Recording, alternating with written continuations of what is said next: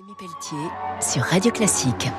Avec le CIC, partenaire des grandes courses au large. Bonjour et bienvenue pour Grand Large sur Radio Classique. Ce week-end, je reçois à nouveau le secrétaire général de la Société des explorateurs français, Stéphane Dugast. Stéphane, vous avez également publié chez Vagnon Navigatrice Portrait d'aventurière de la mer. Alors ça va de Florence Artaud en passant par euh, Peggy Boucher et également Virginie Herriot. Virginie Herriot, qui est la pionnière, qui est la femme qui a permis euh, la française, riche héritière des magasins de Paris, mais qui a mis sa fortune et sa passion dans la voile, qui a gagné les Jeux Olympiques, figurez-vous, dans les années 20.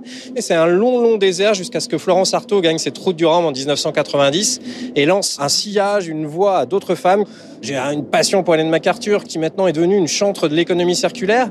Souvent, les femmes, après une carrière sportive bien remplie, sont protectrices de l'océan de la mer. Stéphane, vous revenez d'une mission océanographique dans l'océan Indien avec Monaco Exploration sur un navire sud-africain pour faire quoi?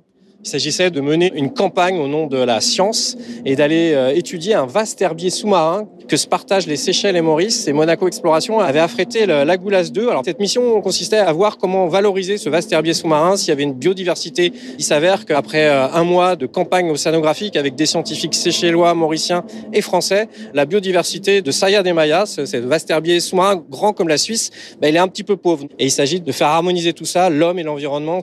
Donc Stéphane Nugast, auteur, réalisateur enquêteur, reporter, mais également passionné par le vélo. Et vous avez accompli la diagonale du vide. C'est quoi cette diagonale du vide? Les géographes ont pris ce nom qui est pas du tout poétique, la diagonale du vide, entre le nord-est de la France, Dunkerque et le sud-ouest, le Pays Basque, pour déterminer une zone où euh, la démographie, les grandes villes n'existent pas, où une partie de cette France est dite un peu déglinguée, un peu sinistrée.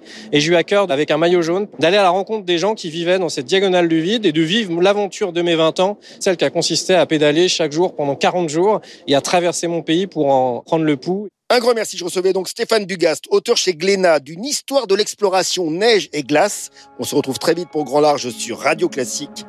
Au revoir. C'était Grand Large avec Rémi Pelletier sur Radio Classique. Avec le CIC, partenaire des grandes courses au large.